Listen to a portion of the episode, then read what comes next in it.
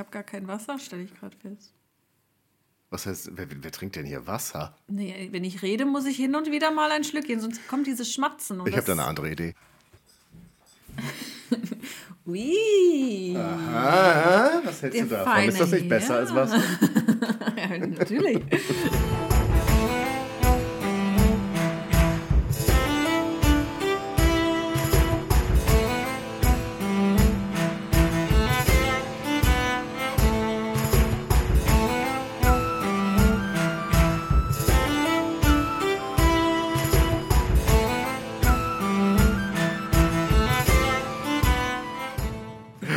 Denn ich dachte, letztes Mal haben wir das einfach vorbeiziehen Das lassen. Und jetzt ist natürlich unsere, also die, deren Name nicht mehr genannt werden darf, im Januar erschienen.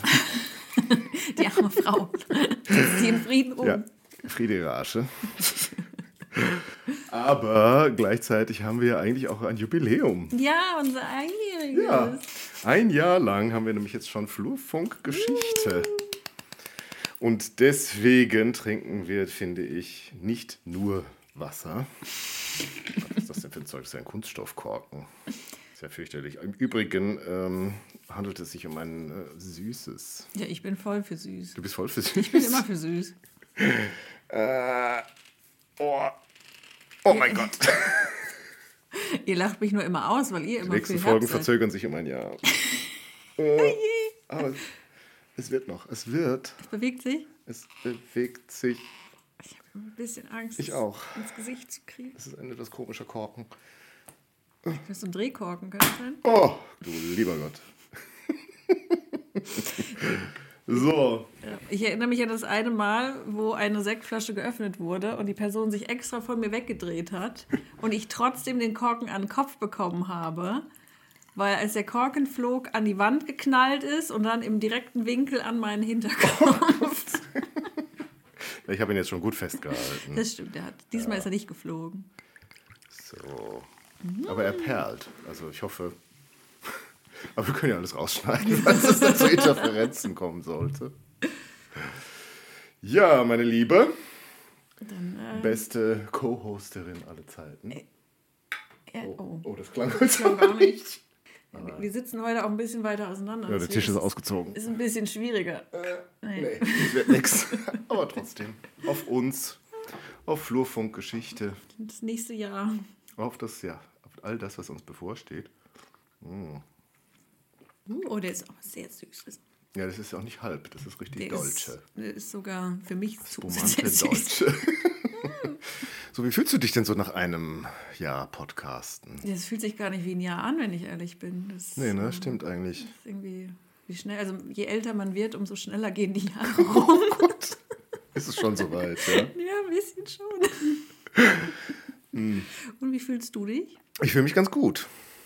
Ja, ich meine, ich überlasse dir ja meistens auch die inhaltliche Vorbereitung. Insofern kümmere mich eher um die technische Seite. Deswegen machst du die ganze Technik. Das ist, Du bist aber auch eine schnellere Leserin, glaube ich, oder? ich weiß es nicht.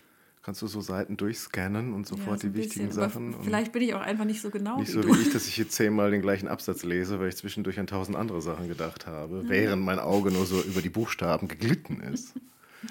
Das ist immer sehr frustrierend. Ich vergesse auch alles sofort unmittelbar danach. Deswegen Das hab ist so, wie wenn man früher über die, für die Führung irgendwas, äh, für die Führung, für die Prüfungen noch im Studium irgendwas ge, gelernt hat, so viel ins Kurzzeitgedächtnis Mhm. gepresst hat und dann hast du die Klausur runtergeschrieben und danach war es weg. Ja, aber so geht es mir auch. Also wenn wir die Podcast-Folge aufgenommen haben, ist es auch weg. also, Deswegen auch gut, dass nicht so viele Nachfragen kommen von euch. ja, also, sobald ist es weg. Müssen wir alles nochmal nachgucken. Ja. Ja. Ähm, Was war denn deine Lieblingsfolge bis Meine jetzt? Lass uns noch, bis wir Lieblingsfolge? dieses Glas leer haben, quatschen wir jetzt noch ein bisschen. Machen wir einfach so. Ähm, lass mich drüber nachdenken. Wo hatte ich am meisten Spaß? Also beim, Also nicht die Frau, deren Namen wir nicht mehr ja, nennen? das war. Also es ist ja schon so die... Lieblingsfolge. Also die Beide? Ja, nee, also die letzte war nicht so mein. Ja, das glaube das das, haben wir alle mitgekriegt. Da waren wir auch sehr negativ. Das, also da, hatten wir auch einfach so eine negative Grundstimmung. Das fand ich. Mhm. Nee, die Vorbereitung hat mir tatsächlich sehr viel Spaß gemacht für die Dame, dessen Namen wir nicht mehr nennen, ähm, weil ich dann nochmal die Biografie durcharbeiten konnte, was Mhm. mir sehr viel Freude gemacht hat. Das für alle, die zweifeln. Wir nennen den Namen nicht mehr, aber es handelt sich um die Kaiserin von Österreich. Natürlich. Und Die Osternfolge, da hatte ich sehr viel Spaß. Ja, die ist auch, glaube ich, ich, ich glaube, die war mir, als ich die äh, angehört habe, irgendwie peinlich. Mhm. Ich dachte, wir haben irgendwie zu viel so gekichert oder so, aber glaube insgesamt nachher war es mir dann doch sympathisch. Ja, die hat, da hatte ich sehr Spaß. Canossa mochte ich auch. Kan ja, Canossa mochte ich nicht so. Da, Ach Ja, da hatte ich so den Eindruck, das ist zu, zu tief. Also da habe ich mir zu viel vorgenommen, das hätten wir in Das zwei ist halt auch Folgen Mittelalter, schöner das ist ja das. Problem. Denn beim Mittelalter wird ja alles ganz genau. Ja, und da, es wäre, glaube ich, sinnvoller gewesen, das in zwei zu trennen. Aber naja, jetzt haben wir so die Hexenfolge. Ach so. Unsere allererste Folge, trotz den Obwohl, da Anlaufschwierigkeiten. dürfen wir mal verraten, die allererste Folge hat sowieso niemand zu hören bekommen. Die haben wir gleich zu Ende aufgenommen. Aber gut, ich glaube, sie ist eine Stunde lang geworden auch, oder? War das nicht eine Stunde? Vielleicht Mhm. Die allererste? mindestens dreiviertel Stunde war Ich das. weiß es nicht mehr. Und dann äh, dachte ich, ähm, ja, das Also- hätte Solveig auch alleine vortragen Genau, also können. ich, ich erinnere mich noch dran, wie du irgendwann stopptest und mich angucktest und meintest, was machen wir hier eigentlich? Und da mussten wir nochmal neu ansetzen. Aber Ja, hat sind dann besser spazieren gegangen. Sind wir spazieren gegangen Ein bisschen Abstand zu gewinnen. und dann haben Ja, wir es nochmal probieren. Dann ist es doch noch die erfolgreichste Folge, mit die erfolgreichste Folge, glaube ich. Auf jeden Fall in den Top 5. Mhm. Wobei der Hexenwahn, der Hexenwahn ist, glaube ich, interessiert mehr Leute als der Hexenglaube. Bei der Hexenglaube, den fand ich tatsächlich spannender. Aber Hm. das ist halt, ich bin halt auch so ein Rezeptionsfan. Das werden wir jetzt auch in den nächsten Folgen wieder Oh machen. no! Ich finde, es ist wichtig, das äh, zu machen. Und ähm, von daher finde ich natürlich spannender, was dann aus den Sachen gemacht wurde. Aber ich kann natürlich verstehen, wenn viele sich mit dem Thema auch gar nicht so auskennen, dass sie erstmal wissen wollen, was war denn da eigentlich los damals, dass das dann interessanter ist. Was war deine Lieblingsfolge? Also Hexenglaube mag ich auch. Einfach weil es das erste Mal war. Und tatsächlich mag ich die schwule Hofkammeria. Das stimmt. Und auch den Einstand des Sex. Also das ist ja quasi so eine Doppelfolge. Aber ich mag einfach jetzt Kuno von Molke Ja. und die Ich mag den Eulenburg. Bratpfannen bewährte Ehefrau, die ihn verfolgt und zum ehelichen Beischlaf nötigen möchte.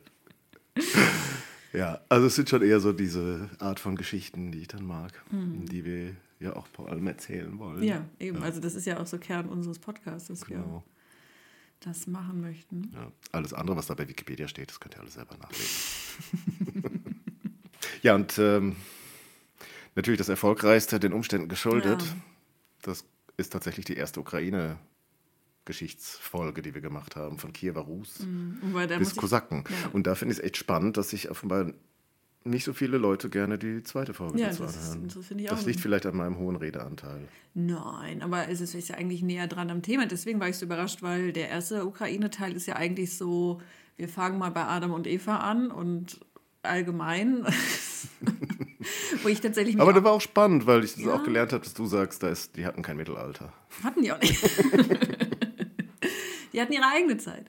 Äh, ja, da musste ich tatsächlich, war ich auch sehr unsicher, weil das ja wirklich überhaupt nicht mein, mein Fachgebiet ist. Und da musste ich mich massiv einarbeiten. Und wenn man das dann halt dann doch relativ schnell macht, wie wir das dann doch machen müssen, gehen da natürlich auch manchmal Details unter, wo ich dann dachte, oh je, oh je. Aber scheinbar hat es bislang niemanden gestört. Zumindest hat es niemand irgendwas Negatives verlauten lassen. Ja. Ja. Ja, und sonst natürlich hier die Kaiserin. Ja, die ist aber gerade auch wieder hip. Also, ich war letztens bei Dussmann und da war hier der Film. Wir haben Es ja gibt natürlich noch andere Buchhelden. ja, Also, natürlich. Also, ist keine Werbung. Also wir sind ja hier in Berlin, da ist das, immer so die genau, das ist, Anlaufstelle. ja. ähm, Und da war das tatsächlich die DVD Corsage auf Platz 1 der DVD-Verkäufe. Ja? Stand ich auch Jetzt? von. Ja, also als er, kurz Weile nachdem her. er dann rauskam. Wann, wann haben wir aufgenommen? Im Dezember. Aber da war der auf Platz 1 der DVD-Charts bei, bei Dussmann und ähm, da war ich auch irritiert. und wenn man auch jetzt mal so beim ähm, Regal der historischen Romane vorbeigeht, lauter Sissi-Romane. Also, Ja gut, ich habe auch, ich habe wohl, es gab eine, habe ich auch gesehen. Also irgendeinen anderen, jetzt haben wir den Namen doch gesagt, aber egal, also über sie. Und dann natürlich zu dieser Serie, also von RTL gab es einen Roman. ja. Äh, Netflix hat es auch Ja. nochmal verwurstet. Ja. Das ist unglaublich. Ja, also das, da ist gerade irgendwie, also ich denke mal, das liegt daran, dass sie jetzt 125. Todestag hat. Ähm, aber es scheint halt auch irgendwie so einen Hunger auf diese Frau zu geben. Dann gibt es ja noch diesen, ich weiß nicht, ob das ein Roman ist oder ob das ein wissenschaftlicher also eine biografische wissenschaftliche Abhandlung ist, auch nochmal Sisi ist rausgekommen. Vor ein paar Monaten liegt auch immer noch bei den Bestsellern. Ähm, also irgendwie haben die Leute da Hunger. Also Ja, wir werden in kommenden Folgen mal andere Persönlichkeiten Ja. vorstellen, die es auch wert wären, verfilmt zu werden. Also vielleicht auch da nochmal, auch warum wir ihren Namen nicht mehr nennen, hat nichts damit zu tun, dass wir persönlich ein Problem mit ihr haben. Sie ist eine sehr spannende Frau, hat in einer sehr spannenden Zeit gelebt. Aber ich bin der Meinung, aber diese arme bestimmt sehr Frau. unangenehm im Umgang. Ja, wahrscheinlich im Alter bestimmt auch. Ähm, aber ich finde, wie Marilyn Monroe, lass diese arme Frau doch einfach in Ruhe tot sein. Die ist eine Weile tot. Das ist eine echte Person, das ist keine fiktive Figur, sondern und ich finde es halt eben, was, was aus ihr gemacht wird, macht mich so, so wahnsinnig, weil ich finde, das ist teilweise wirklich respektlos, eine tatsächliche Person, über die so viel geschrieben wurde und über, von der so viel erhalten ist, so zu disnifizieren. Also das, das ist, was mich so stört. Disneyfizieren. Ja. Okay. Wollte ich dich gerade korrigieren, du meinst vielleicht diskriminieren. Nee, ich meine die Disney, Disneyfizierung. Okay, ich verstehe. Das, Disneyfizieren. das ist ein Begriff, äh, Das hast du nicht gerade erfunden. den habe ich das nicht erfunden, das ist ein echter Okay. Begriff tatsächlich. Mhm. Also man könnte es auch als Leichenfledderei bezeichnen. Ich glaube, die Begriffe, das ist aufgekommen im Zuge der Diskussion mit ähm, Rekonstruktion von alten Gebäuden, ob man das machen soll oder nicht. Und ich weiß gar nicht, wann es genau aufgekommen ist, aber das war dann, als dann in Dortmund da dieser Turm wieder aufgebaut wurde, als da in Was wurde da in Frankfurt. Dortmund für einen Turm aufgebaut. so ein, ich weiß nicht, ob das so ein Wasserturm ist oder ein Stadtturm. Der ist wieder aufgebaut worden, so ein mittelalterlicher Turm. Okay. Und in Frankfurt ist ja auch das Römerviertel da oben, auf, also auf dem Römer ist ja auch wieder aufgebaut worden. Und da haben sie alle gesagt, das ist eine Disneyfizierung mittelalterlicher Mhm. Ja, Architektur. okay, das verstehe ich. Und dadurch ist dieser Begriff so geprägt worden. So gut. Ja. Noch ein Schlückchen. Noch ein Schlückchen. Kommt auf uns. Und natürlich, es würde uns eigentlich auch interessieren, ihr müsst uns ja nicht ernsthafte Fragen schreiben oder Kommentare. Sagt uns einfach mal, was eure Lieblingsfolge ist. Ich sehe ja nur, was am meisten angeklickt wird, aber das Ja. heißt ja nicht, dass euch das am besten gefallen Ja. hat. Also das würde uns tatsächlich interessieren, was da euer Favorite ist. Oder auch mal Themenvorschläge. Also wir sind da natürlich relativ offen.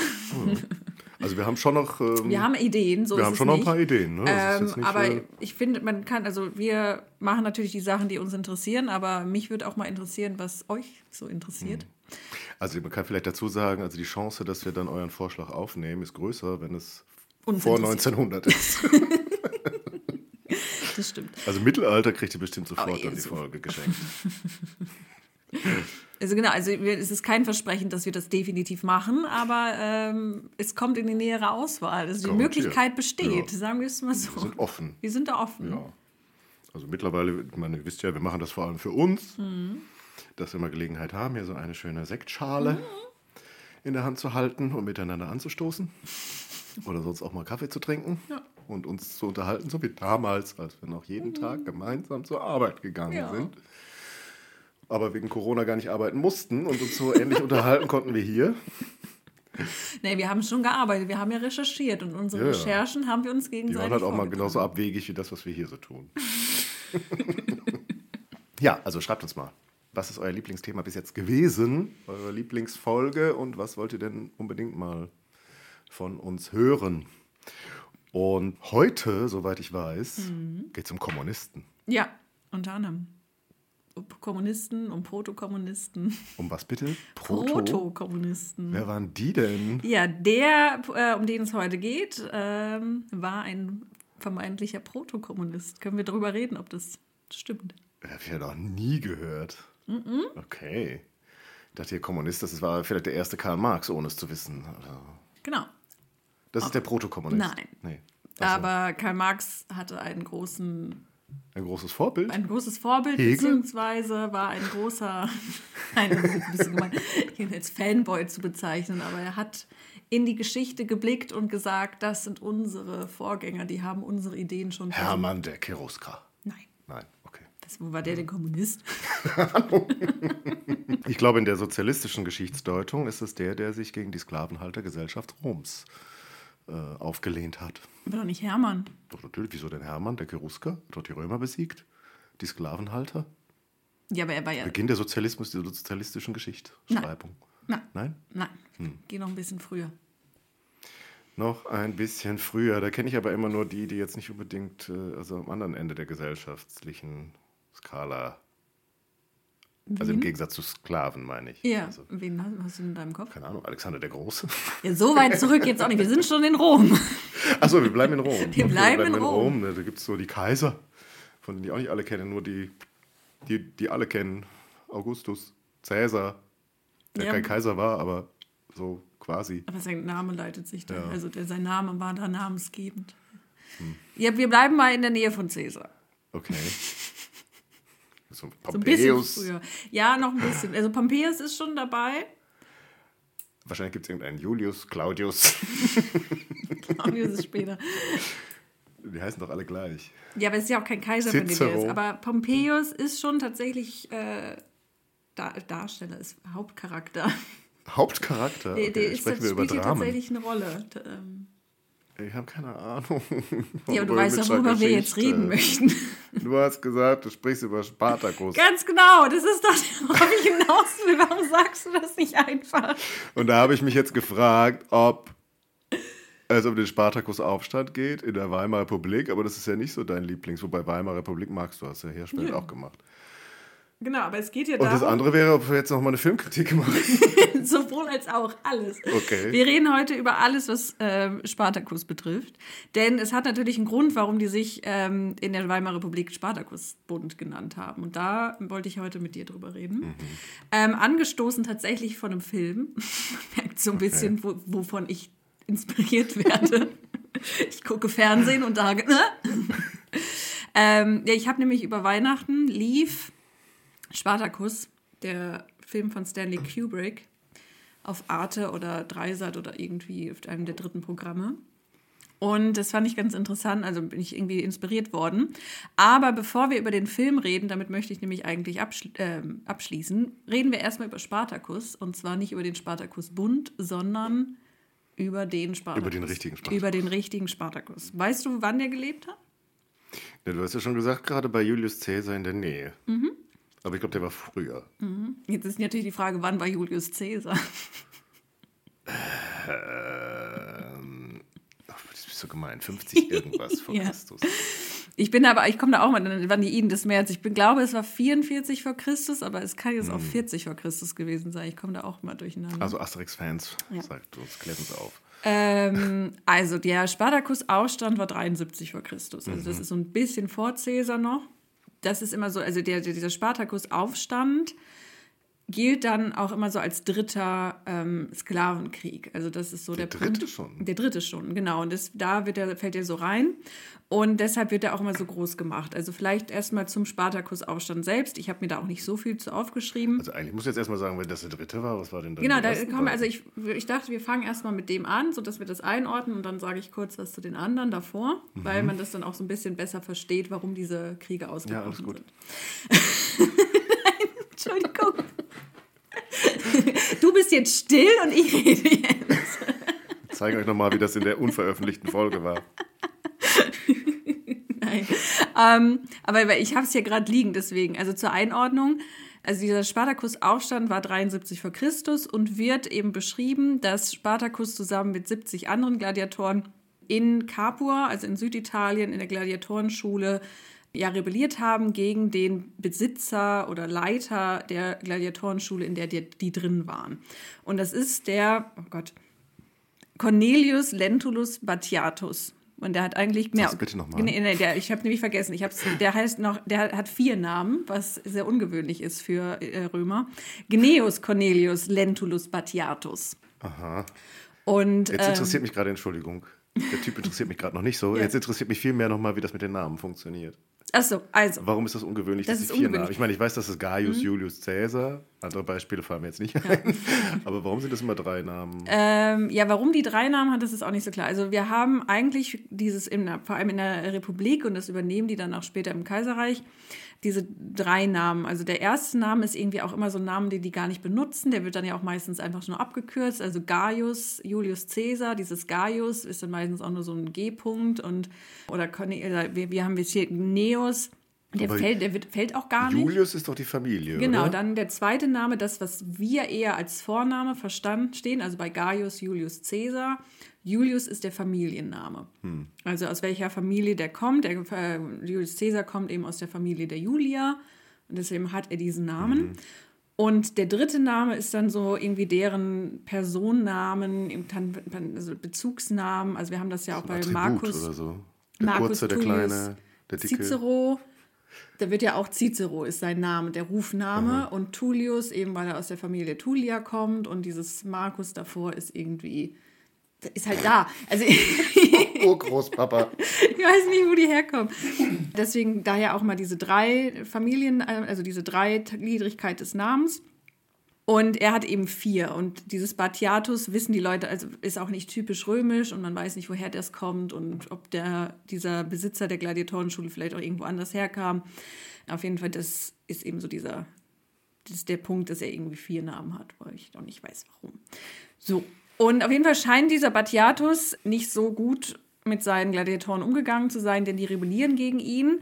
Und Plutarch, einer der ja, Autoren, der relativ ausführlich über diesen Aufstand schreibt, er sagt eben, dass die sich in der Küche bewaffnet haben. Also es sind halt ausgebildete Gladiatoren, aber sie bewaffnen sich nicht mit ihren Waffen, die scheinen irgendwie weggeschlossen gewesen zu sein, aus dem Grund, dass sie nicht rebellieren. Und die bewaffnen sich eben in der Küche und Also mit Gabeln und Messern? ja, und mit irgendwelchen Fleischermessern oder so. Okay. Und die brechen dann aus und wollen eigentlich zurück nach Hause. Also das ist auch bei ähm, Plutarch beschrieben, dass Spartacus ähm, wahrscheinlich Thraker war, also da so Also Nord nichts mit Sparta zu tun. nichts mit Sparta, also so aus Nordgriechenland. Ich, mit Thrakien, das ist, glaube ich, ich bin da immer unsicher, ob das das heutige Nordmazedonien ist, so in der, der Gegend lag Thrakien. Und also in dieser Schule waren laut Plutarch Germanen und Thraker zusammen. Und die haben sich jetzt irgendwie organisiert und brechen aus und wollen eigentlich nach Hause. Das ist so der Plan. Und diesem ähm, ja, Gladiatorenaufstand schließen sich dann sehr, sehr viele Sklaven an, die dort im Süden Italiens und auf Sizilien sind.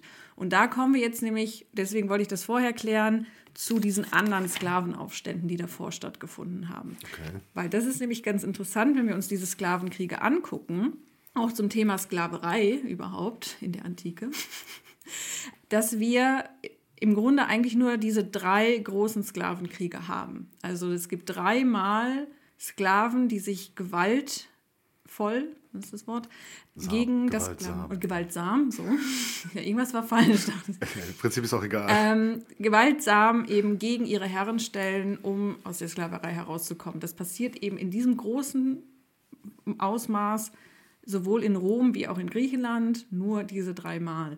Und was ich ganz interessant finde, wenn wir uns diese drei Sklavenkriege angucken, die passieren alle im ungefähr gleichen Zeitraum und sie passieren alle am gleichen Ort. Wir haben nämlich den ersten Sklavenkrieg, der bricht 136 vor Christus aus in Sizilien.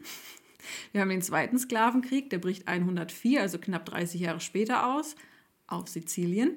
Und dann haben wir den dritten Sklavenkrieg mit Spartacus, der bricht 70 ungefähr, also 73 vor Christus aus, wieder 30 Jahre später in Capua, was Süditalien ist. Also die sind nicht so weit weg das ist gar nicht in Rom. Nee, das passiert alles eben in Süditalien. Zu einer ungefähr gleichen Zeit, nämlich in dieser späten Phase der Römischen Republik, die eh auch Probleme hat. Ähm, also eben, es dauert nicht mehr so lang, bis zwischen ähm, Caesar und Pompeius der Bürgerkrieg ausbricht. Also und dann die Republik auch zu Ende geht und dann durch den Prin- Prinzipat ersetzt wird. Also das passiert alles am gleichen Ort, in der gleichen Zeit, wahrscheinlich eben aus den gleichen Gründen. Und dann kann man sich eben fragen, warum passiert das alles da unten in Sizilien? Ist da eine Idee? Das ist eine Insel, man ist da freier. Nee, das war jetzt gemein. Ich wollte nur noch was von meinem Sekt trinken. Ich schenke dir Ähm. mal was nach. In, in Sizilien bzw. auch in Süditalien ist das Klima ganz gut und man hat da tatsächlich relativ viel Platz gehabt, um große ja, landwirtschaftliche Betriebe aufzubauen. Die sogenannten Latifundien werden die genannt. Das hat auch was eben mit dieser Krisenzeit ähm, in der Republik zu tun, dass wir da sehr, sehr viele Bauern haben. Also das ist schon davor passiert, die durch Missernten oder durch Wirtschaftskrisen in äh, finanzielle Probleme gekommen sind und wir haben dann so Großgrundbesitzer, die das Land aufgekauft haben und dann große landwirtschaftliche Betriebe aufgebaut haben.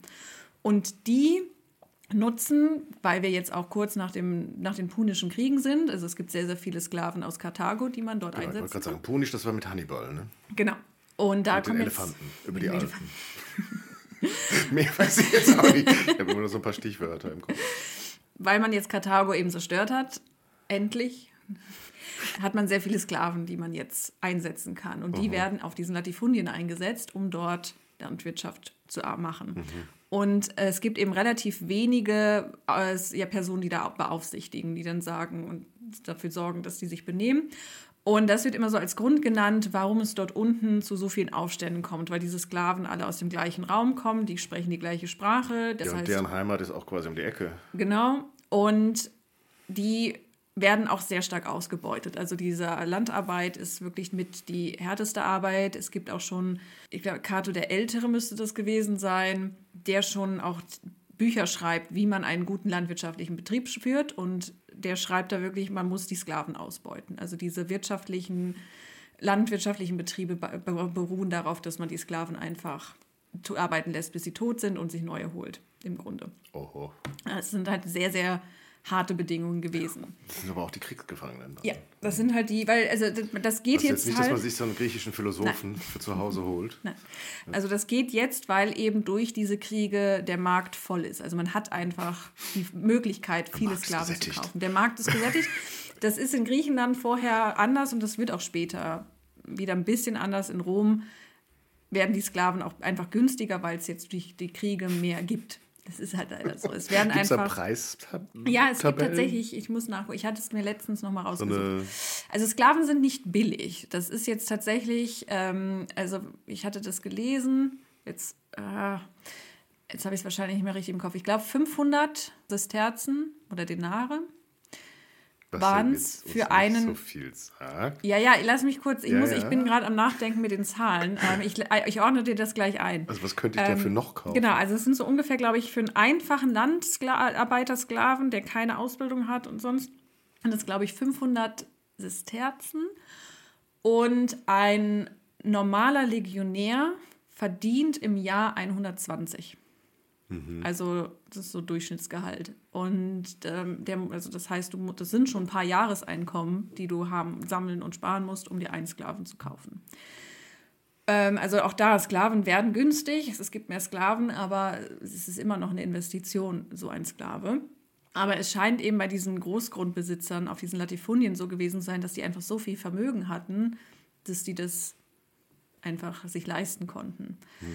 Und diese harten Arbeitsumstände haben wahrscheinlich dazu geführt, dass diese Sklaven rebellieren, dass sie ihm gesagt haben, wir haben da keine Lust mehr drauf, wir wollen besser behandelt werden, wir wollen unsere Freiheit. Und das ist eben auch sinnvoll, das so zu deuten, weil es eben am gleichen Ort passiert, wo diese ausbeuterischen Verhältnisse existieren und es passiert alles auch so im gleichen Zeitraum. Es ist eher unwahrscheinlich und so wird es dann doch gerne auch wieder gedeutet, dass das so ähm, Aufstände sind, die grundsätzlich gegen die Sklaverei sind. Also, dass diese Sklaven sich auflehnen, um das System der Sklaverei abzuschaffen. Und da wird auch der Spartakus-Aufstand gerade immer so reingedeutet, dass es Spartakus angeblich darum gegangen sei, die Sklaverei als System abzuschaffen. Aber jetzt diese, wie war das bei den Karthagern? Hm. Wenn, das, wenn die so viele Sklaven stellen, hatten die in Karthago keine Sklaven? Oder? Ja, Karthago ist ja zerstört worden. Ja, aber ich meine vorher. Ja, die hatten auch alle Sklaven. Also Alle ich meine, hatten Sklaven. prinzipiell Alle, das ja also- dann Leute, die das genau so kennen. Ja, ja, also das ist ja der Punkt. Also es geht ähm, wahrscheinlich dann um meine Freiheit, dass ja. ich da nicht mehr auf dem Land gut. Ja, also die ähm, eigentlich alle Hochkulturen dieser Zeit hatten Sklaven, also auch die Ägypter und die Perser und die Skythen auch und auch die Germanen. Die Germanen sind eine. Hochkultur. Ja, gut, aber, als, als, als, als Bevölkerungsgruppe. Ähm, Die leben weil, nur noch auf Bäumen. Nee, nur weil wir es eben halt schon von ihnen hatten, als Hermann der Große, also auch die hatten Sklaven. Hermann der Große? Ja, der große Befreier der so. Sklaven. Wie du ihn eben eingeführt hast, auch die, die hatten Sklaven. Alle, das ist eben so dieser Punkt, den man eben auch mitbedenken muss, dass Sklaverei in der Antike normal war, dass das eben als System akzeptiert war und es im Grunde keine Gesellschaft gibt, die darauf verzichtet oder die das nicht hat. Deswegen, ähm, das sehen wir dann auch so bei, bei Philosophen, beispielsweise Aristoteles, der dann auch sagt, naja, Sklaverei ist normal und das ist natürlich, weil es gibt eben vermeintlich Menschen, die sind zum Herrschen geboren und es gibt Menschen, die sind zum Dienen geboren. Und es ist halt wichtig. Aber die waren ja nicht so geboren. Ja, genau. Und es geht halt darum, es ist halt wichtig und gut, die zu versklaven, die halt von Natur aus Sklaven sind und mhm. die zu Herrschern zu machen, die eben zum Herrschen geboren sind. Aber wenn ich da jetzt karthagische Soldaten besiegt habe und die dann zu Sklaven mache, die sind ja nicht dazu geboren gewesen. Nee, doch, weil der Gedanke dahinter ist, sie haben ja gewesen. durch die Niederlage bewiesen, mhm. dass sie nicht zum Herrschen geboren sind. Mhm. Also dass sie ja, dass sie die führende Hand eines anderen brauchen, weil sie haben ja verloren. Hätten sie gewonnen, alles klar. Werden so, sie frei. Gottes Urteil. ja, so ein bisschen. Also, das, und das sehen wir ja auch, sehen wir auch in Griechenland. Also die versklaven sich immer, also, die, also wenn die Krieg gegeneinander führen, versklaven die immer die, die verloren haben. Also auch beispielsweise Alexander der Große gewinnt gegen Theben, erobert Theben und alle Thebaner werden in die Sklaverei verkauft. Das mhm. passiert dann. Also das ist normal für die. Das und, ist so. Und das hat dann aufgehört zu existieren oder die haben da kolonisiert? Theben? Weil die Stadt war dann weg. Ich weiß es. Also, also die, das ist ja halt auch mal das Problem mit den Quellen. Also es wird dann eben beschrieben, Alexander erobert Theben und hat die Bevölkerung in, in die Sklaverei verkauft. Ob dann da noch irgendwer wohnen geblieben ist, würde ich jetzt schon behaupten. Ähm, vielleicht sind dann auch irgendwie an Leute von ihm da hingekommen. Äh, das ist dann immer nicht so klar. Es wird immer nur in den Texten beschrieben und die Bevölkerung wird in die, Sklave, in die Ketten der Sklaverei übergeben und denkt sich, ja, und, und die Stadt ist dann weg. Also bei Karthago wissen wir, Karthago ist dem Boden gleichgemacht worden. Die Römer haben auch noch die Erde gesalzen, damit da bloß niemals wieder irgendwas wachsen wird. Ja? Also Karthago, es war wirklich, es war persönlich. Habt ihr so einen Hass auf die? Ja, das... Ähm, da muss ich gestehen, bin ich auch nicht so die Expertin, dass ich dir den, den punischen Krieg erkennen kann. Konkurrenz. Ja, es war eben der größte Konkurrent tatsächlich. Also die, die sind ja auch nicht so weit weg. Karthago hatte eine große Seemacht. Die Römer waren auf dem See nicht so mhm. bewandert. Das lag denen irgendwie nicht so. Und ja, das, das war halt irgendwie persönlich. mhm. Die nerven einfach. Die nerven einfach. Müssen weg. Ja, aber jetzt sind wir so ein bisschen weg von Spartacus gekommen. Ja, ich finde es aber trotzdem ganz, ich, ich kenne mich einfach so gar nicht aus im mhm. antiken Kram. Und ähm, auf jeden Fall zu Spartacus eben zurück. Deswegen dieser Ansatz, Spartacus oder auch die Sklavenkrieger und die Anführer dieser Sklavenkriege davor wollten, die haben die Sklaverei abschaffen, ist eben unrealistisch und unwahrscheinlich, weil den Menschen in dieser Zeit einfach das Modell Leben ohne Sklaverei nicht, nicht existiert. Also die, für die ist eine, eine Welt ohne Sklaverei nicht vorstellbar und auch nicht funktionierend greifbar. Und das können wir auch schon daran ablesen, wenn zum Beispiel Seneca später schreibt, dass die freigelassenen Sklaven wieder Sklaven besitzen. Mhm. Also das, das, ist ja auch nochmal sehr, sehr wichtig, dass das eine Möglichkeit vor allem in Rom ist, sich freizukaufen oder freigelassen zu werden. Dann kommt man aus der Sklaverei raus. Und scheinbar war das für die so normal, dass die wieder selber sich Sklaven kaufen. Mhm. Wo man ja eigentlich denken sollte, nach unseren heutigen Moralvorstellungen, in dem Moment, wo ich raus bin. Ich habe mich gerade auch gefragt, sind die dann vielleicht besonders nett zu ihren Sklaven oder die lassen an denen dann alles aus, genau. was sie selber irgendwie ja, das ist ganz interessant. erdulden mussten. Äh, genau das macht Seneca. Also das ist diese, die Kritik, die er da äußert. Deswegen wissen Aha. wir das, weil Seneca eben von einem ehemaligen Sklaven oder schreibt und sich beschwert, dass der so überaus grausam zu seinen Aha. eigenen Sklaven ist. Wo er so meint, aber er hat es doch selbst durchgemacht, da müsste doch er eigentlich genau verstehen, wie scheiße es mhm. ist, Sklave zu sein. Und dann sagt er eben, naja, entweder hat er es vergessen. In dem Moment, wo er freigelassen wurde, hat er sich gedacht, das ist mir doch scheißegal. Oder es war für ihn auch so, so schlimm, dass er konstant daran erinnert wird, an sein eigenes Sklavensein, dass er so quasi seine eigenen Sklaven dafür nachträglich nochmal bestrafen möchte. Also das ist eben auch, ähm, wird es dann diskutiert, aber wir stellen halt fest, die hören trotzdem nicht auf, Sklaven zu besitzen, selbst wenn sie selbst Sklaven waren. Also das ist eben so ein Faktor. Und auch bei Spartacus, und das beschreiben dann auch die Autoren, und dass der eigentlich nur nach Hause möchte. Also der will Rom nicht niederringen. Er möchte einfach nur nach Hause. Und das Problem bei Spartacus ist eben auch, dass wir so wenig über den wissen. Also ich habe mhm. jetzt gesagt, der kommt aus Thrakien. Das ist auch von, nach Plutarch wahrscheinlich. Aber es gibt tatsächlich auch Wissenschaftler, die das in Frage stellen, weil, und das kommen wir so ein bisschen zu den, zum Gladiatoren sein. Die Gladiatoren waren eben spezialisiert ausgebildete Kämpfer, die in der Arena gekämpft haben. Das ist aber nicht so, wie wir uns das vielleicht vorstellen, dass die dann einfach aufeinander losgelassen wurden und sich totgeprügelt haben, sondern die sind tatsächlich immer in spezifisch aufeinander angepasste Paare zusammengesteckt worden. Also wir haben verschiedene Gladiatoren. permanenten Kampfpartner gehabt? Nicht permanenten Kampfpartner, aber es gab Klassen. Also du wurdest in einer bestimmten Art ausgebildet. Mhm. Ähm, die frühesten, die wir haben, das ist. Kann man mit diesen Netzen. Genau, den mit dem Netz, das ist der Retiaria. ähm, der hat dann das Netz und den Dreizack. Mhm. Und der wird dann auch gerne gegen den Murmillo eingesetzt. Das sind diese klassisch, also klassischen Anführungszeichen, das, was man so an, an Gladiatoren denkt. Die mit dem großen Helm, die dann auch sehr schwere Rüstungen tragen und dann so einen Gladius in der Hand haben, dieses Kurzschwert. Mhm. Und die haben so einen Fisch am Helm. Und ja. daher leitet okay. sich der Begriff ab und daher kommt dann auch, dass der Retiarier ihn so einfischt, Aha. weil er das Netz hat. Okay. Und dann gibt es eben noch den Trex und das ist in Latein übersetzt der Thrakier. Und der ist relativ leicht bewaffnet, hat aber eine sehr große Waffe. Und das finde ich eben ganz interessant. Also man versucht das schon, das so ein bisschen anzupassen. Also dann auch der schwer, schwer gerüstete mit der kleinen Waffe, dann gegen den leicht bewaffneten mit der großen Waffe, so nach dem Motto, was funktioniert besser. Mhm. Und die werden dann eben gepaart, also so gepaart, nicht, nicht mit Tieren, sondern in Paaren eben aufeinander angepasst und müssen dann antreten. Und da wurde dann eben auch gesagt, naja, vielleicht meint Plutarch, wenn er sagt, dass Spartacus Thrakier ist, meint er die Klasse, mhm. den Trex. Ist eher unwahrscheinlich, weil Plutarch eben zwei Sätze vorher schreibt, naja, in dieser Gladiatorenschule des Batiano, Batiatus waren Germanen und Thraker. Und dann sagt er, ja, und Spartacus war Thraker, mhm. ist dann wahrscheinlich, dass er die Herkunft meint und nicht die Klasse, in der er gekämpft hat, weil es dann auch andere Quellen gibt, die sagen, dass äh, Spartacus als Momillo gekämpft hat. Also, okay. Aber warum es mir hier geht, ist, dass wir so wenig über den wissen, dass selbst ähm, seine Herkunft teilweise in Frage Das spricht dafür, dass der auch schon schnell zu Ende war. Also ja, die nehmen sich in der Küche ein Messer, gehen raus. Naja, und dann schließen sich halt dann doch die anderen Sklaven an, die ja schon in den Generationen davor die schon aber auch keine Waffen haben, oder? Die sich aber irgendwie trotzdem. Aber wenn die doch auf Landgütern sind, dann können die doch so ganz klassisch wie so ein Bauernaufstand ja. mit äh, Mistgabeln oder was ja, haben die also immer so benutzt. Äh. Ja, ich, es kann auch sein, dass die dann sich an den Waffen bedient haben, nachdem sie diese Schule da quasi eingenommen haben. Also dieser Aufstand bricht eben aus, dass sie sich mit den Küchenutensilien bewaffnen. Und dann. Zum Nudelholz. mit zum Nudelholz. Nudelholz und dann wird die ähm, die Menschen, die dort in dieser Schule sind, überwältigt und dann holt man sich den Schlüssel und schließt halt die Waffenkammer auf. Das geht natürlich auch. Mhm.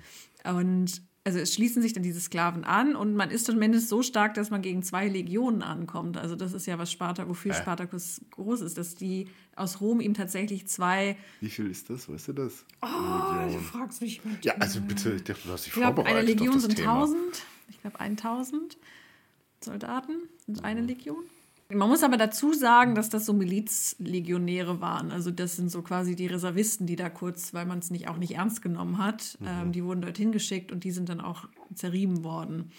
Und also von daher war dieser Spartakus schon, Spartakus Aufstand schon ein großes Thema. Ähm, das sehen wir auch einfach, dass der auch in den Quellen auftaucht. Also er wird wieder und wieder erwähnt, wird dann allerdings aber recht schnell dann doch niedergeschlagen, als man dann ernsthaft den, also als man den ernst nimmt. Mhm. Was dann auch hinzukommt, und das macht es dann eben auch schwierig, warum wir auch so wenig zu Spartacus wissen, weil die Quellen, weil die Autoren interessant, also was ich sehr interessant finde, Spartacus zwar erwähnen, aber im Grunde nur so als Mittel zum Zweck. Zum Beispiel eben bei Plutarch ähm, erfahren wir über den Spartacus-Aufstand in dem Kapitel, dass Plutarch eigentlich über Crassus schreibt. Also Crassus ist so ein bisschen ja, nicht der Lehrmeister von Caesar, aber so der große Mann vor Caesar. Und äh, da geht es eben um, um diese, also es ist eine Biografie über die Taten von Crassus. Und Crassus ist dann eben auch der, der dann gegen diesen Spartakusaufstand niederschlagen muss.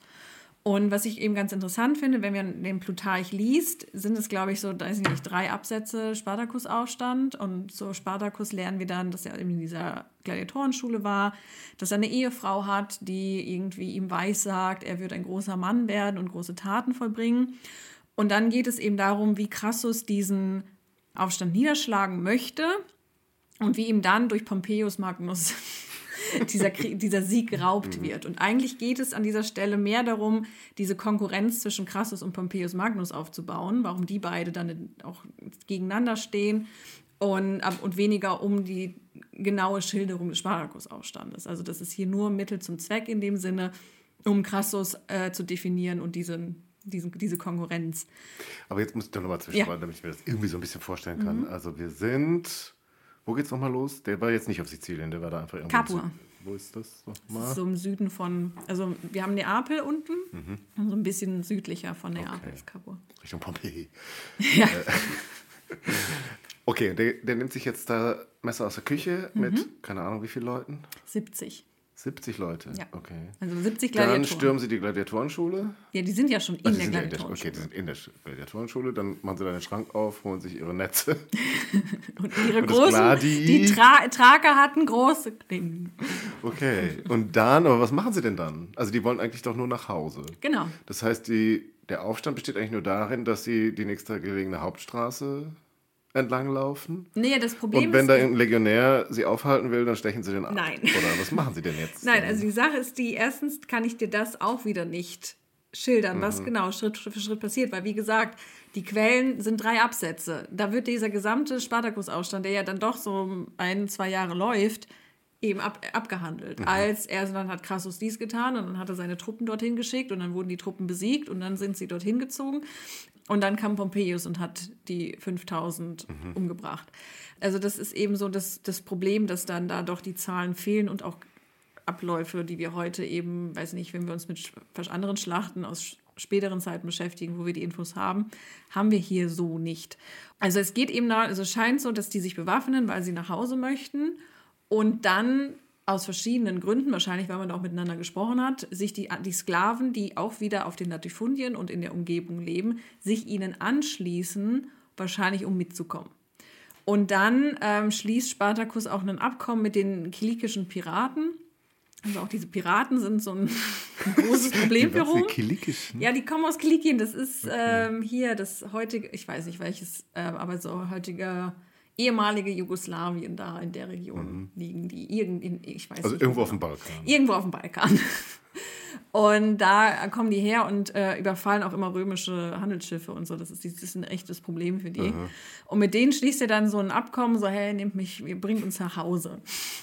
Was gibt der denn denn dafür? Ja, also die Sache, das werden dann ja dann doch gewisse Schlachten geschlagen, weil Rom muss natürlich diesen Aufstand auch beenden. Also man kann die nicht einfach gehen lassen. Das ist dann schon ähm, zum einen natürlich wird damit auch das System Sklaverei ausgehöhlt ähm, und man kann sich auch nicht einfach, man, man kann nicht erlauben, dass einem die Sklaven weglaufen. Das, das geht halt einfach nicht. Das Land bestellen. Ja, die, das sind Sklaven. Die haben, das sind doch von Natur aus Menschen, die zum Dienen geboren sind. Wie sieht das denn aus, wenn die die jetzt weglaufen?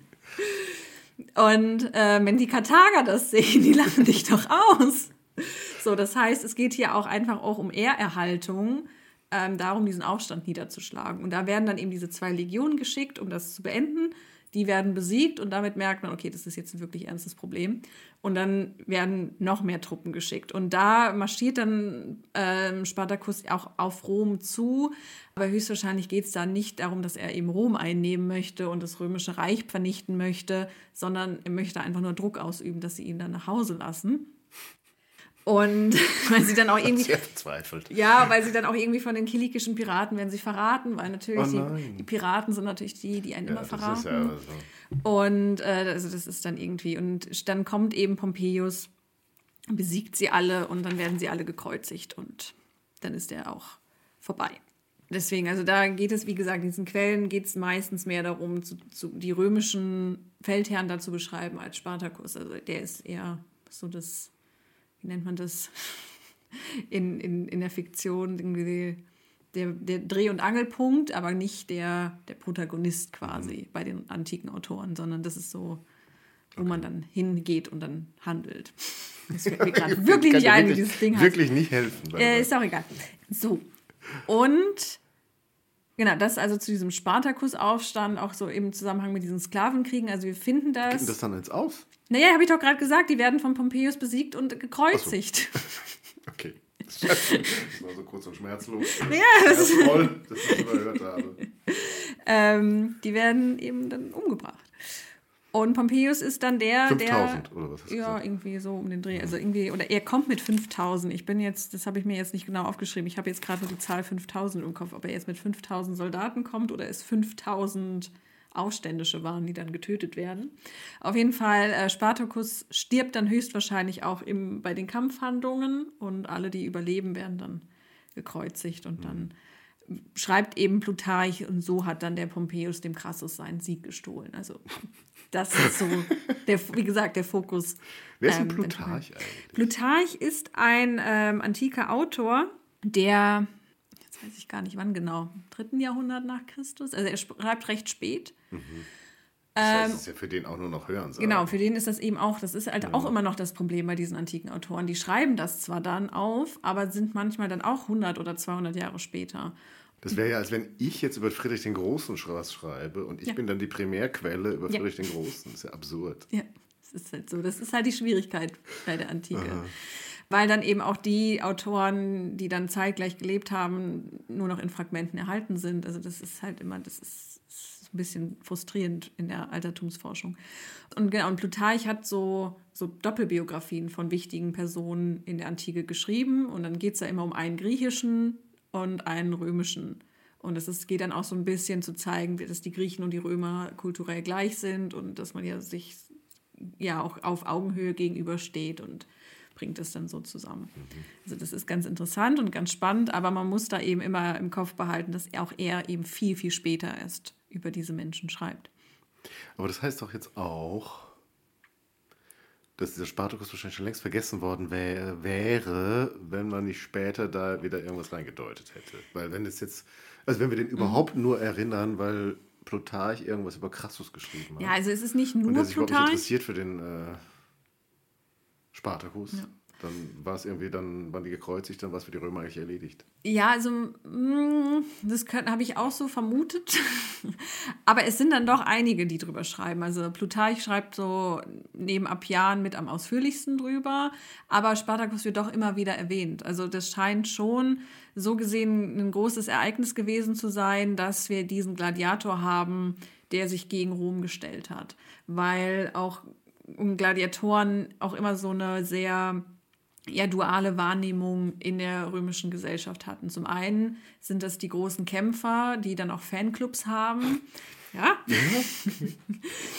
die dann auch gefeiert werden für ihre, ihre, Taten. Auf der anderen Seite sind Gladiatoren aber auch infame Personen. Das heißt, von den Bürgerrechten sind sie mit Sklaven gleichzustellen. Teilweise sind sie Sklaven, die dann dort kämpfen, die auch einfach so am, am Boden, den Bodensatz der Gesellschaft bilden.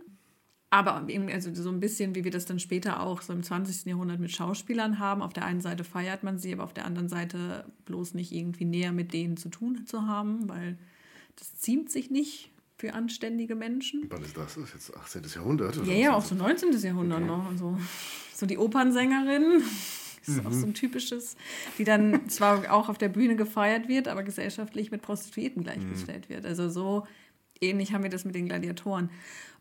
Wir haben dann auch beispielsweise, da weil wir gerade über, auch über den Bürgerkrieg gesprochen haben, Caesar hat irgendwie 1000 Gladiatoren besessen, weil sich das auch, weil das so schick war für eben wohlhabende ähm, Senatoren, Gladiatoren zu besitzen.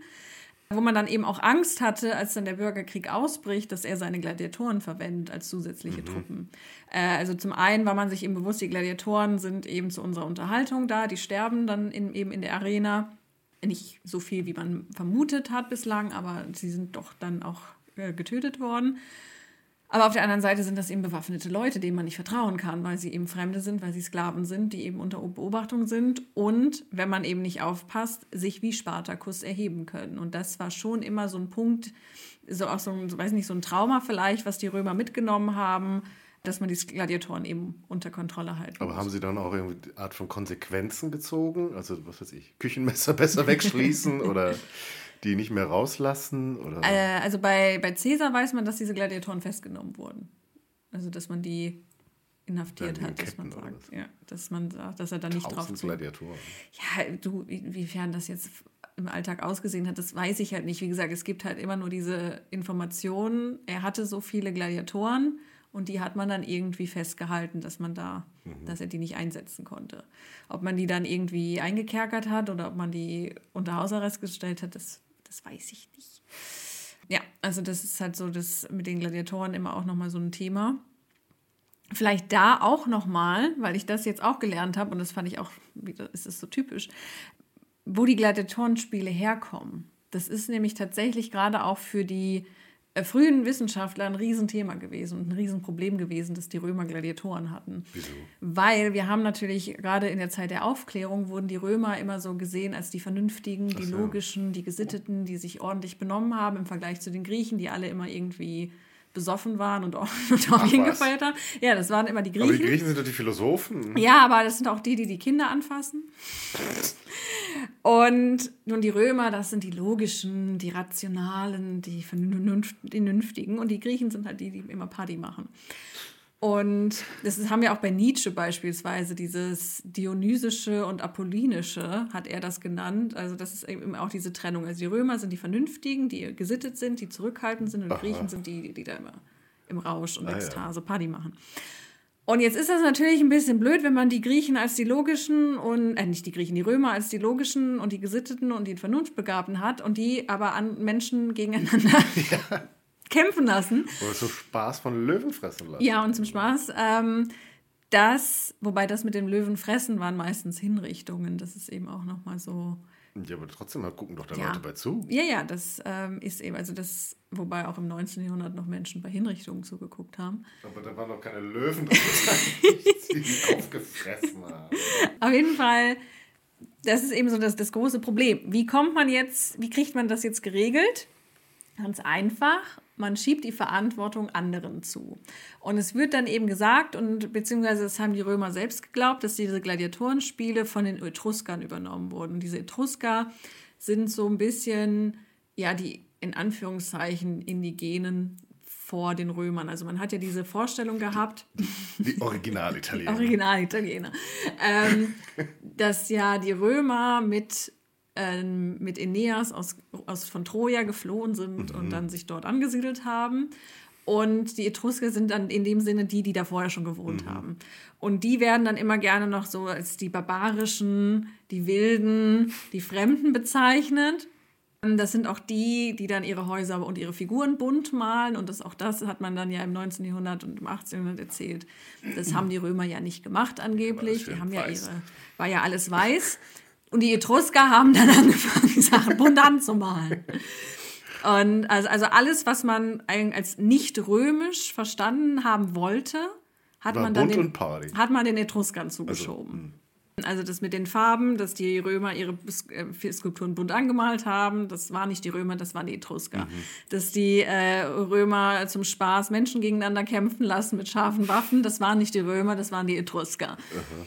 So, äh, also da, so, funkt das, funktioniert das. Aber, ja, aber trotzdem war doch jetzt Julius Caesar mit seinen tausend Gladiatoren ja. kein Etrusker. Ja, und es waren halt auch nicht die Etrusker, die sich das ausgedacht haben. Weil die ersten Hinweise auf Gladiatorenspiele haben wir 264 vor Christus. Da ist Rom schon da. Und es war dann irgendwie eine Totenfeier von äh, Decimus Lunius Pera das war irgendwie so ein wichtiger Adliger in, in Rom. Und seine Erben haben dann in seinem Gedenken diese, ja, diese Gladiatoren gegeneinander kämpfen lassen. Und das ist super schnell hip geworden, quasi unter römischen Adligen, solche Spiele zu stiften. Und das übernehmen dann später auch die, die Kaiser. Und das ist auch der Grund, warum Julius Caesar so viele Gladiatoren hat, weil der nämlich, um gewählt zu werden, Gladiatorenspiele veranstaltet hat. Und das muss dann, sind dann seine Gladiatoren, die er da kämpfen lässt. Äh, also das ist definitiv nichts mit den Etruskern zu tun. Das ist ganz klar irgendeine römische Sitte, auf die sie gekommen sind irgendwie, wo sie auch schon voll in ihrer Republik ausgebildet waren. Also. Aber das fand ich eben auch so wieder so, so schön. Alles, was, was wir nicht haben möchten, schieben wir halt anderen Leuten quasi in die Schuhe. Waren nicht die Römer, es waren die Etrusker. Ja, wenn das so ein Vorbild ist, dann muss man es irgendwie sauber halten. Ja. Das macht man sich ja selber dann kaputt. Ja, und ja, genau. Und da kommen wir dann nämlich auch zu, zu einem anderen Menschen, der diese Texte gelesen hat und sich als Vorbild genommen hat, nämlich Karl Marx. Ach so. Denn Karl Marx hat nämlich Spartacus. Jetzt die mit, den, äh, mit dem Etrusker-Bashing. Ja, also das waren die, das ist gleichzeitig passiert mit anderen.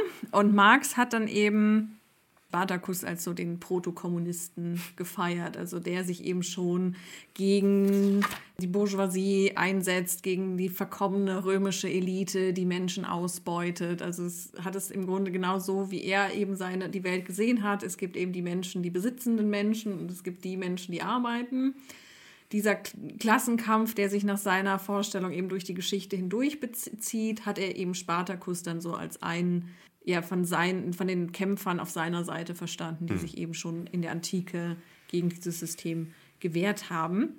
Ja, das ist so ein bisschen auch dann diese, diese Vorstellung von der, der römischen Dekadenz. Also wir haben auf der einen Seite diese ja, über, übersättigten Römer, die nichts mehr fühlen um, und um überhaupt irgendwas fühlen zu können, dann Menschen gegeneinander kämpfen lassen und dann über deren Tod entscheiden, damit sie mal irgendwie mal wieder einen Thrill haben. Und auf der anderen Seite haben wir dann den, den edlen Spartakus, der sich gegen dieses unterdrückerische System wehrt und eben nur nach Hause möchte. Mhm. Das ist einfach zu süß. Es ist ein, ja, nur nach Hause. nur nach Hause. Eventuell hätte, hat, haben zu Hause auch seine Sklaven auf ihn gewartet. Man weiß es nicht. Die hatten sich da schon schön eingerechnet mit ihm. Die Witwe war schon neu verheiratet, hat schon drei Kinder. Ja, die war ja mit ihm versklavt. So, die war mit, ihm. Die, mit der hat er ja da zusammen gewohnt. Und also, also musste doch nicht mehr zur Familie nach Hause. Ja, seine Frau war da. Zu seinem Besitz und zu seinen Sklaven. Wollte einfach nur nach Hause. Also wie gesagt, wir wissen halt auch nichts über ihn. Also es wird gesagt, er kam aus Thrakien. Ob er da aus irgendeiner aus, einer, aus der Elite stammte oder da aus vom Bauernhof weggeschnappt worden ist. Wie er versklavt wurde, wissen wir nicht. Also das sind halt alles so Punkte. Aber er möchte halt nur nach Hause. Also er möchte eben nicht Rom als Herrschaftsgebiet niederreißen und sich selbst zum nächsten Herrscher machen, sondern er will eigentlich nur gehen. Die Römer lassen ihn nicht. Passt jetzt dann auch nicht so ganz in Karl Marx Idee. Nee. Dass die Fabrikarbeiter einfach nur nach Hause möchten. Die wollen einfach nur weg. Ja. ja, also von daher, das ist halt immer dieses Problem. Und deswegen finde ich es halt immer auch interessant, wenn wir uns mit Rezeptionsgeschichte äh, beschäftigen, es wird halt immer passend gemacht. Also das mit den Etruskern und den Römern, das wird halt passend gemacht. Also in dem Moment, wo das, was man über die Römer weiß, nicht passt, wird das irgendwie so geschoben und gedreht, dass es funktioniert. Wenn wir dann Statuen haben, wo Farbe dran ist und wir sagen, nein, aber die Römer haben alles in weiß gemacht, dann wird die Farbe halt abgewaschen und äh, den Etruskern zugeschoben. Und das gleiche mit den Gladiatoren und auch Karl Marx hat es so ein bisschen gedreht, wie es ihm halt in sein Weltbild gepasst hat. Und da kommen wir dann jetzt auch zu deinem Spartakus-Aufstand. Mhm. mhm. Das ist nicht meiner, das ist so das Erste, woran ich denke bei Spartakus.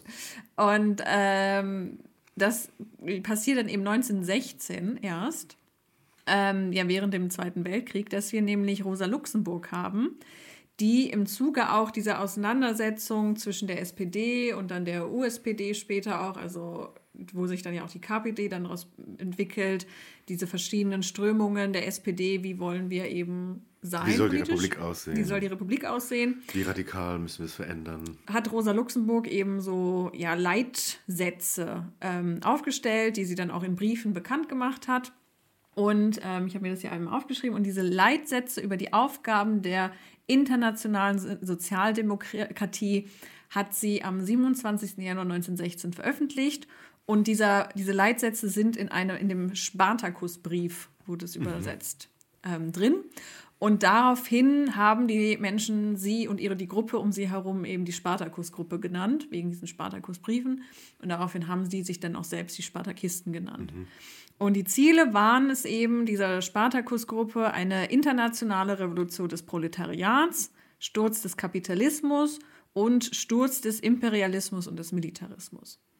Also die typisch klassischen Ziele guter Kommunist. Ja, mit antikem Vorbild jetzt. Ja, hat halt mit Spartakus in dem Sinne nichts zu tun, weil sie wollen ja nicht nach Hause.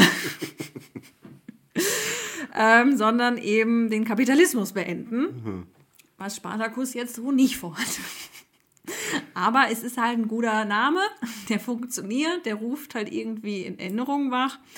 Und dann kommt es eben am 11. November 1918 zur Gründung des Spartakusbundes, wo man eben dann das Ziel hat, eine Räterepublik zu gründen. Dann sind wir jetzt eben in der Novemberrevolution und diese Gruppe sagt, wir wollen eben Räterepublik.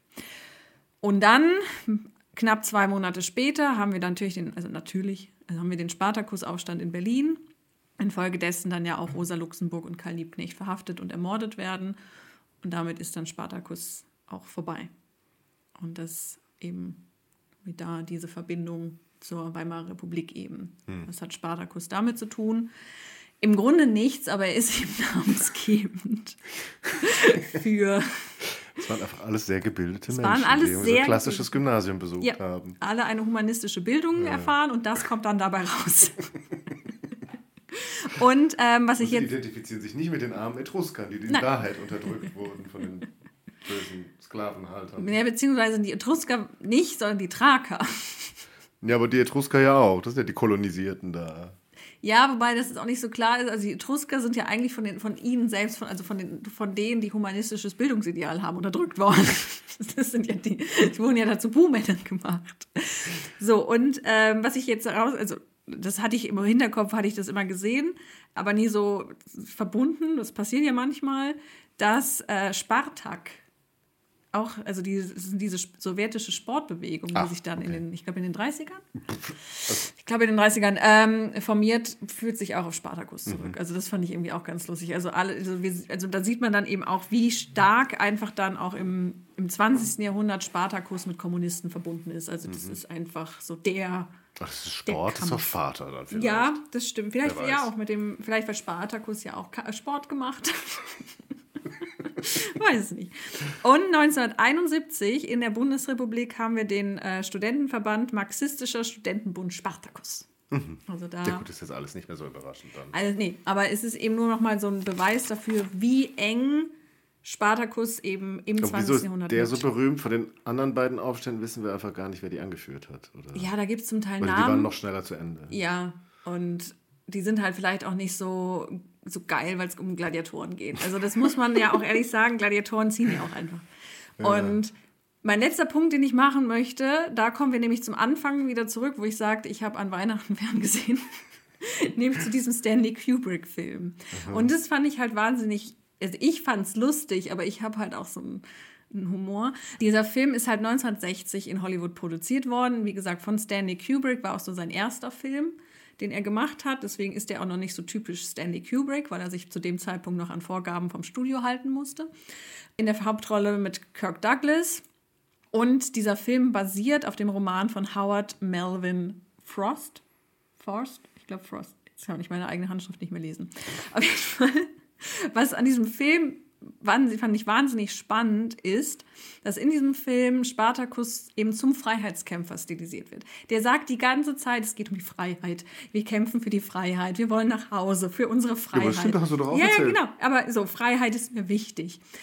Und wenn du an das Wort, an den Begriff Freiheit denkst, kommt dir da irgendein Land in den Kopf, die, die Liberté, besonders für Egalité, die... Fraternité. Ja, okay. Zum einen die Franzosen... Vive la France. Aber die, gerade die US-Amerikaner haben das auch massiv aufgenommen, diese Freiheit. Und, und ich fand das halt eben ganz interessant. Und das war dann eben so mein Gedanke, wieso ich überhaupt dieses Thema gekommen bin. Es ist ein Hollywood-Film, der mitten im Kalten Krieg gefertigt wird. Die freie, der freie und, Westen. Ja, ganz genau, ja. ganz genau. Aber pass das heißt, auf. Aber auch nicht ja, so aber, aber ja. Howard Melvin Frost war bis 1957 Kommunist in den USA. Der war Mitglied ja, der musste er wahrscheinlich Partei. sich da der Verfolgung äh, entziehen ja. und dadurch, dass er jetzt besonders patriotisch, freiheitlich. Nein, nein, nein, dieses, diesen Roman hat er vorher schon geschrieben. Ähm, und der ist dann, wir sind also mitten in der McCarthy, oder nicht mitten, ich glaube, die McCarthy-Ära war vorher, die ist jetzt zu Ende gegangen. Aber wir sind mitten im Kalten Krieg und Hollywood übernimmt das, den Typen, den die Sowjetunion und die alle Kommunisten zu ihrem Helden hochidealisiert haben und machen den zu ihrem eigenen. Hm. Und das fand ich irgendwie, das haben die doch mit Absicht gemacht. das ist doch nicht einfach zufällig passiert. Was war denn, da waren die Römer plötzlich die Sowjets? Ich weiß es nicht, aber es geht auf einmal um Freiheit. Also während eben im, im, im, im, ähm, im Kommunismus. Der Sekt, der Sekt, beginnt zu wirken. Der Sekt beginnt zu wirken, das ist wirklich so. Ebenso der, eben der Kampf gegen, den, gegen, das, äh, gegen gegen die Elite, gegen die Besitzer, gegen die dekadenten Römer hochgepusht wird, ist es jetzt die Freiheit. Wir müssen uns für unsere Freiheit einsetzen. Wir dürfen uns nicht vor dem großen Reich, das gegen uns kämpft, unterjochen lassen, sondern wir müssen tapfer kämpfen. Und das ist doch, also das haben die doch mit Absicht gemacht. Kann man mir doch nicht erzählen, dass sie sich zufällig. Ja, aber das ist doch, Spartacus Entschuldigung, aber das ist doch diese Hochphase von den ganzen Sandalenfilmen. Es ist ja jetzt nicht nur, dass sie da Spartacus nehmen, die haben wahrscheinlich einfach geguckt, was sind noch die geilen Geschichten, die man da benutzen kann. Es gibt doch Quo Vadis.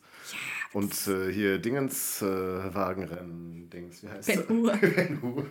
Trotzdem, ich bin der Meinung, da ich bin der Meinung, das haben die mit Absicht gemacht. Also, dass sie den auch so krass, also der, der wirklich nur am, darüber am Reden, was Freiheit bedeutet. Also, das haben die, das, das war denen bewusst, dass sie hier nicht einfach nur irgendeinen Sandalenfilm machen, sondern dass sie hier ganz klar einen kommunistischen Helden Ja. missbrauchen.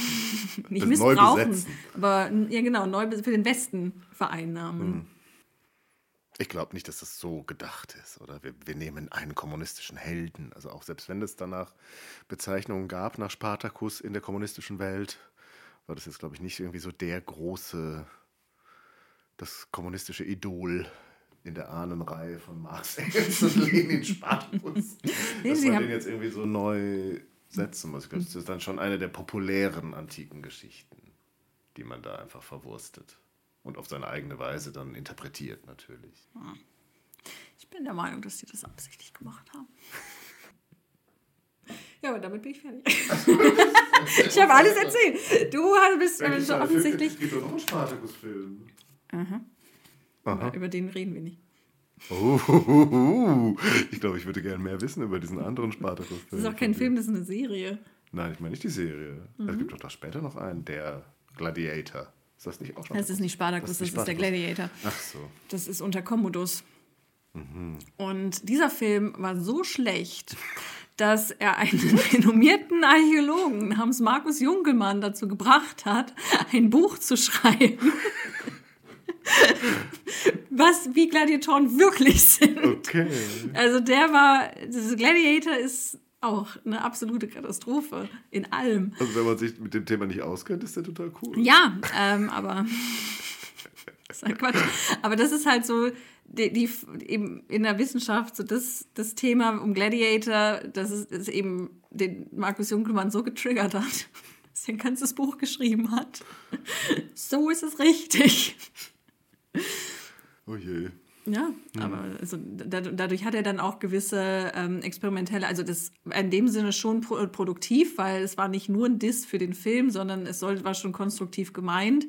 Und er hat dann auch, ich glaube auch in München und Wien hatte er dann auch so Gladiatorenschulen, wo dann, wo man hingehen kann und sich dann wirklich auch so experimenteller Archäologie anschließen kann, dass man dann schaut, wie haben die wirklich trainiert, wie haben die sich ernährt, wie haben die gelebt um eben mit diesen ganzen Hollywood-Stereotypen auch mal aufzuräumen, die eben vor allem auch durch Gladiator beispielsweise vermittelt wurden.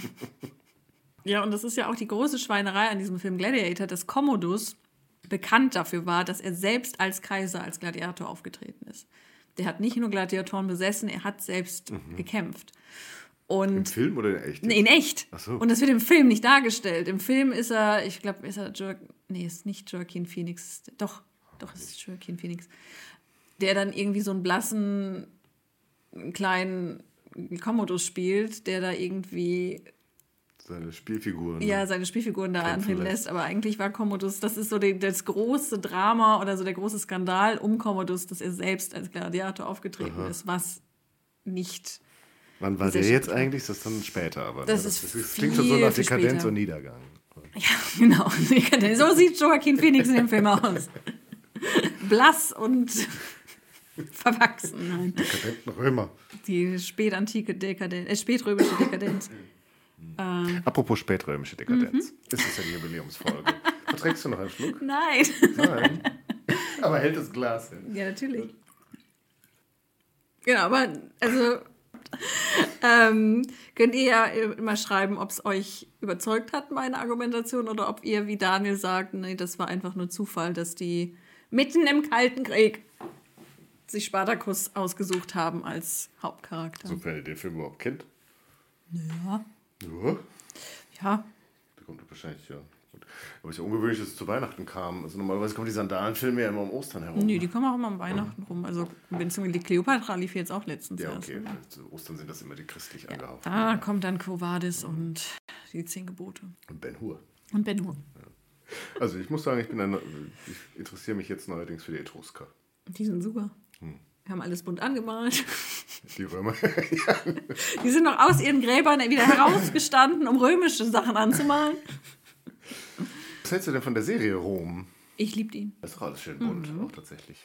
Äh, und Also haben es ja doch dann irgendwann eingesehen. Wann hat man denn das eingesehen, dass es doch die Römer selber waren? das ist noch nicht so lange her. Ähm, ich weiß es gar nicht. Also Rom waren die ersten und ich glaube, Rom war 2005, 2004. Ich glaube, 2005 ist die erste Staffel erschienen, wo sie das dann eben auch so bunt dargestellt haben. Und da ist ja Rom auch massiv, also die Macher von Rom sind ja auch massiv kritisiert worden dafür, dass es eben so bunt ist, dass sie so viel fluchen auch. So, ich und dachte, so das wäre schon so Rezeption dessen gewesen, dass man da jetzt mittlerweile gesagt hat, das war alles bunt. Ja, ja, genau. Aber von den Medien sind die massiv angegangen so. worden, dass sie das gute, schöne, rationale, weiße Bild von. Rom äh, zerstört haben.